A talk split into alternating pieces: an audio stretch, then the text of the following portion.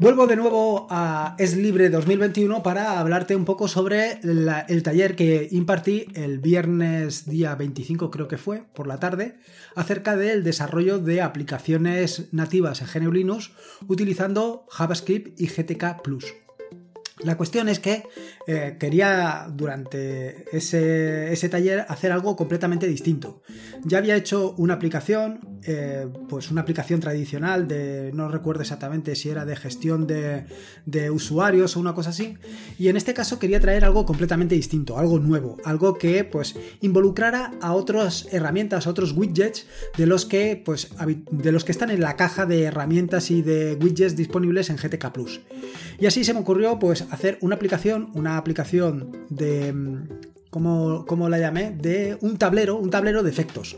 Un tablero de efectos que puedes utilizar, pues ya sea en tus podcasts, en tus audios, en tus vídeos o donde tú quieras. Un tablero de efectos, pues relativamente sencillo, que te permitiera añadir quitar, modificar o hacer lo que tú quieras con todos los efectos que tengas al alcance de tus manos y y, vaya, no solamente eh, conseguir esa aplicación, sino contar un poco cómo estaba implementada la aplicación. Hacer un poco uso de todas las herramientas, de todas las posibilidades que pone o que están al alcance de tus manos utilizando pues todas las posibilidades que te ofrece GTK Plus y en este caso sobre todo por el tema de JavaScript. Y es que eh, la verdad es que esto de unir JavaScript y el entorno de escritorio ha sido algo que me ha llamado mucho la atención y precisamente por eso quería hacer un taller. Porque actualmente hay bastantes desarrolladores, muchos desarrolladores que están utilizando JavaScript y sin embargo pues no termino de entender por qué no se vienen a GNU Linux.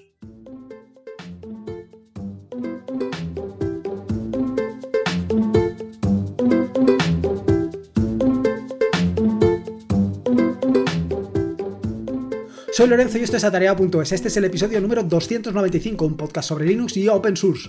Aquí encontrarás desde cómo disfrutar al máximo de tu entorno de escritorio Linux hasta cómo montar un servidor web, un proxy inverso, una base de datos o cualquier servicio que puedas imaginar, ya sea en una Raspberry, en un VPS o en cualquier servidor. Vamos, cualquier cosa que quieras hacer con Linux, seguro seguro que la encontrarás aquí. Bueno, como te decía un poco en la introducción del podcast, el objetivo del taller que impartí en el Es Libre 2021, el viernes día 25, era pues un poco acercar el desarrollo de aplicaciones nativas implementadas con JavaScript y GTK Plus a todo el mundo. Eh, yo cuando conocí, cuando descubrí eh, que por parte de Genome estaban o habían introducido todo el desarrollo de mm, aplicaciones con JavaScript me llamó mucho la atención. Inicialmente, vaya, inicialmente pues no terminaba de entenderlo. Hoy en día me parece el movimiento más lógico, claro, preciso y contundente que se puede hacer.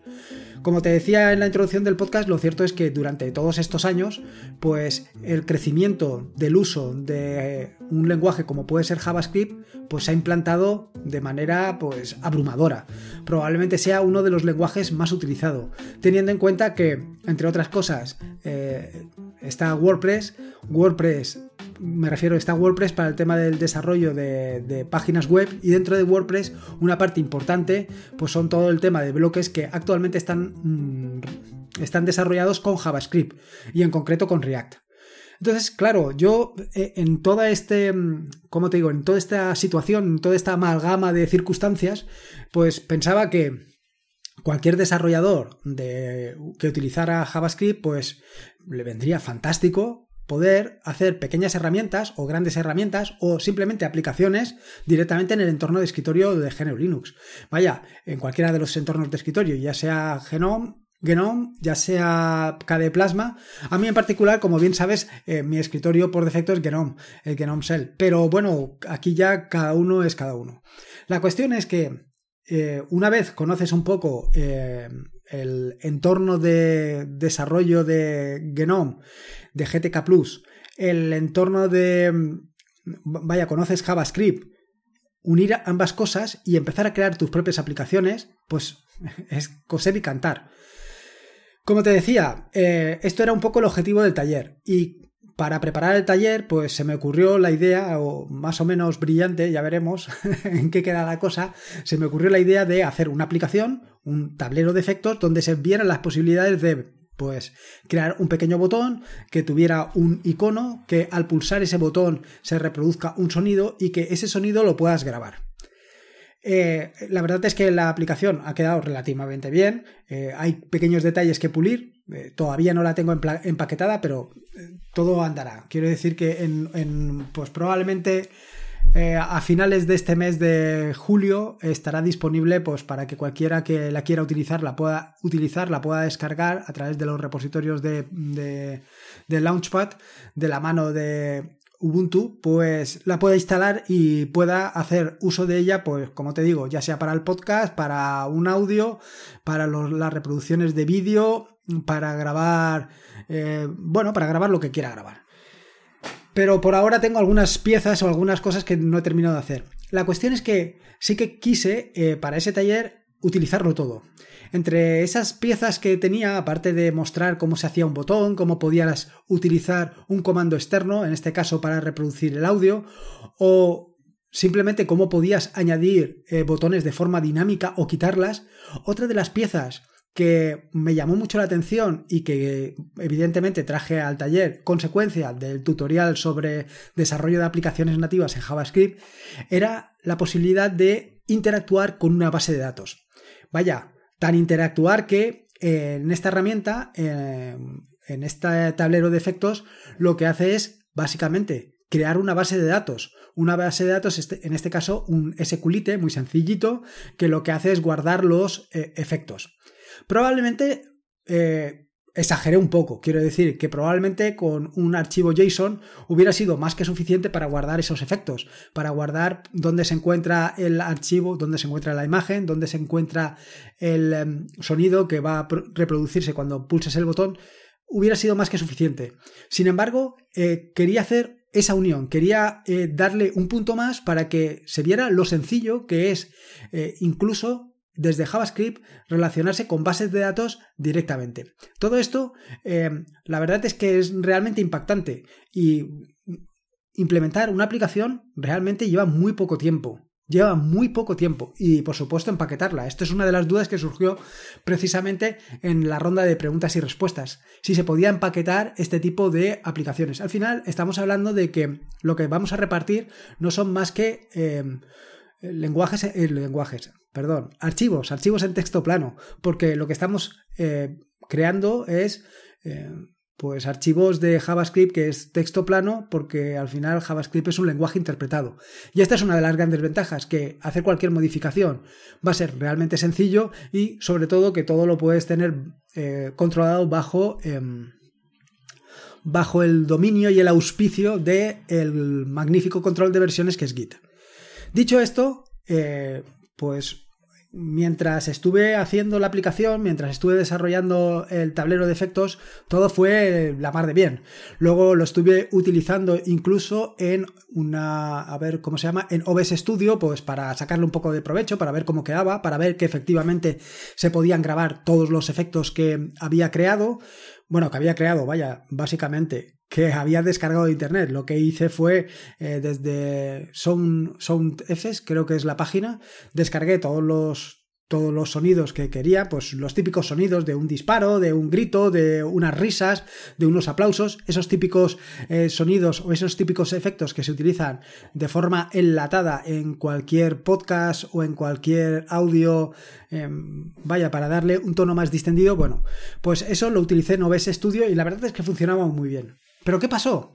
Pues que me llevé la desagradable sorpresa, bueno, ¿qué pasó? No, para el, para el em, congreso todo fue fantástico, pero eh, recientemente, después del congreso, después de descansar un día y tomármelo de asueto para reponerme del esfuerzo de tanto de la charla como del como del taller, pues digo, voy, ahora ha llegado el momento, ha llegado el increíble momento de aprovecharlo también en Audacity, ha llegado el momento de utilizarlo pues simplemente para para la producción de los podcasts. Lo cierto es que hasta el momento, eh, si te has dado cuenta, lo único que hago en los podcasts es poner una entradilla de música, poner una, eh, la, la pista final y luego el efecto de las teclas. Y no hago nada más. Sin embargo, pues siempre me ha llamado la atención otros podcasts donde además introducen pues esos efectos especiales. Esta fue una de las razones que me, me llevó precisamente a crear el tablero de efectos, para, pues, eh, aparte de utilizarlo en el taller como demostración de lo sencillo que es hacer la aplicación, también poder utilizarlo en los podcasts.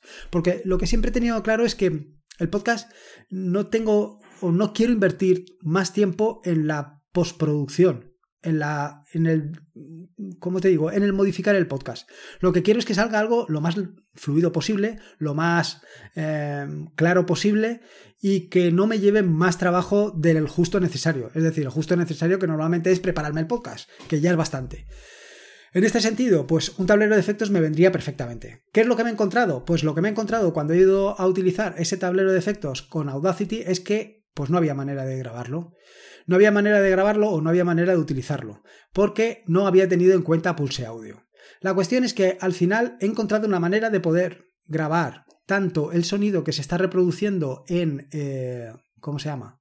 El sonido que se está reproduciendo en mi sistema, como grabar el micro, grabar las dos cosas de forma simultánea en Audacity. Probablemente no sea la mejor manera, probablemente no sea la manera más adecuada, pero bueno, funciona y la verdad es que el resultado no está mal. En este primer episodio del podcast, digo, en este primer episodio post es libre, la verdad es que no lo he utilizado todavía. Estoy madurando cómo em, hacerlo de una manera relativamente sencilla y que se pueda utilizar, es decir, que se pueda poner en marcha y detener a voluntad, pero todavía no lo, entendí, no lo he entendido, no lo he utilizado. Y es que em, lo que se puede hacer es hacer un loopback de manera que lo que se graba vuelve a entrar de nuevo a Audacity. Bueno, lo que se reproduce vuelve a entrar de nuevo a Audacity. Y por ahí, a través de esa manera, o sea, a través de la monitorización, sí que puedes empezar a grabar. Eh, ya te digo que esto, pues, ha sido una manera bastante digamos, extraña de hacerlo, porque me llama la atención que en otras soluciones, como puede ser OBS Studio, está completamente integrado. No termino de entender por qué Audacity eh, tienes que recurrir a Pulse Audio simplemente para indicar qué es lo que quieres grabar. Si quieres grabar el sistema operativo, o sea, quiero decir, los sonidos del sistema, o si quieres grabar lo que viene del micro. Y si quieres combinar ambos, tienes que crear este loopback que, bueno, a mí me parece un poco artificioso. Tampoco lo he probado en OBS Studio. En OBS Studio no lo he probado, no he probado a ver cómo funciona y sí que me gustaría probarlo. Y lo que no quiero es meterme, por supuesto, con Jack. No quiero entrar al mundo de Jack porque me parece algo, pues, realmente complejo. Eh, no sé, no, no, no, no, quiero empezar a toquetear cosas que al final eh, me llevan a que tarde o temprano termine por no poder grabar un episodio del podcast. Así que en esas, en esas andaduras me encuentro metido. Quiero decir, eh, ya tengo resuelto el tema del tablero de efectos. La verdad es que ha quedado muy funcional. Creo que eh, podrás encontrar en las notas del podcast alguna captura de pantalla de cómo queda el tablero de efectos. De la misma manera, he encontrado cómo meter eh, los efectos directamente en Audacity y me quedaría, pues, como te digo, combinar ambas eh, operaciones, combinar ambas, tanto la herramienta como lo del loopback en una sola pieza para que fuera un poco más sencillo de utilizar. Pero vamos, dame un poquito de tiempo que no te preocupes que en las próximas semanas, como te digo, seguro que a finales del mes de julio esto del tablero de efectos está completamente resuelto. Dicho esto, em, te podrías pensar o te podrías plantear que, vaya, que es un follón esto de grabar en eh, grabar una pista o grabar un vídeo en, en GNU Linux. Que grabar un vídeo en Ubuntu, pues es un follón, que te vas a, vaya, hacer esta combinación de los sonidos por un lado, del micrófono por el otro, es realmente complejo. Lo cierto es que eh, yo en, hay días que me frustro un poco, que me encuentro con que, vaya, que es Mm, algo complicado simplemente o reproducir audio o incluso grabar en vídeo. Ahora, actualmente lo tengo todo más o menos eh, de la mano, lo he combinado todo, lo tengo más o menos todo digerido y ponerme a grabar tanto un eh, capítulo de, algún tutorial eh, para el canal de YouTube como grabar un podcast no me lleva mucho tiempo. Lo cierto es que mm, es pensarlo y hacerlo. Dicho esto, tú podrías decir, claro, es que si estuvieras en otro sistema operativo, como puede ser Windows, estos problemas no los tendrías. pues te tengo que decir que probablemente los tendrías igual. A lo mejor es que simplemente no te has parado a pensar o no te has puesto a grabarlo, porque a lo mejor si te pones a grabarlo te das cuenta de que vas a tener exactamente los mismos problemas. Cómo grabar tanto el micrófono como el audio del sistema operativo, cómo hacerlo. O simplemente que a Windows en un momento determinado no le dé la gana de, de reconocerte el micrófono o de reconocerte los auriculares y no te estoy hablando de casos extraños, te estoy hablando de que a mi mujer esto actualmente le está sucediendo. Tanto es así que hoy eh, ha tenido que utilizar mi mesa de trabajo, ha tenido que utilizar mi sistema, ha tenido que utilizar básicamente Ubuntu y OBS Studio para poderse grabar una sesión. Si esto es lo normal, que alguien baje y me lo explique. Si alguien piensa que con Em, Ubuntu no se puede hacer, que baje y me lo explique. Lo que sí que tengo claro es que yo sí que lo puedo hacer, lo hago habitualmente, ya has visto, prácticamente tienes dos sesiones de, podcast más dos sesiones de vídeo todas las semanas y sin ningún problema. Y ciertamente cada vez invierto menos tiempo en la producción. Por supuesto que en la postproducción no invierto nada de tiempo, esto ya te lo he dicho anteriormente, pero en la producción tampoco.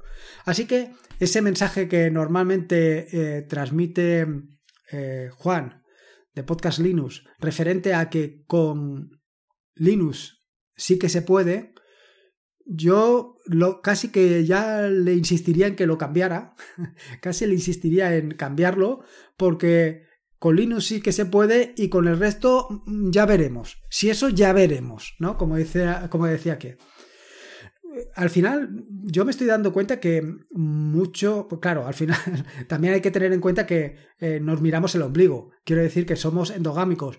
Yo solamente miro el trabajo de pues lo que me rodea, miro el trabajo de, por ejemplo, lo que está haciendo Juan Febles, del trabajo de lo que hace Yoyo. Entonces, son cosas que veo que producen y producen mucho y producen de buena calidad.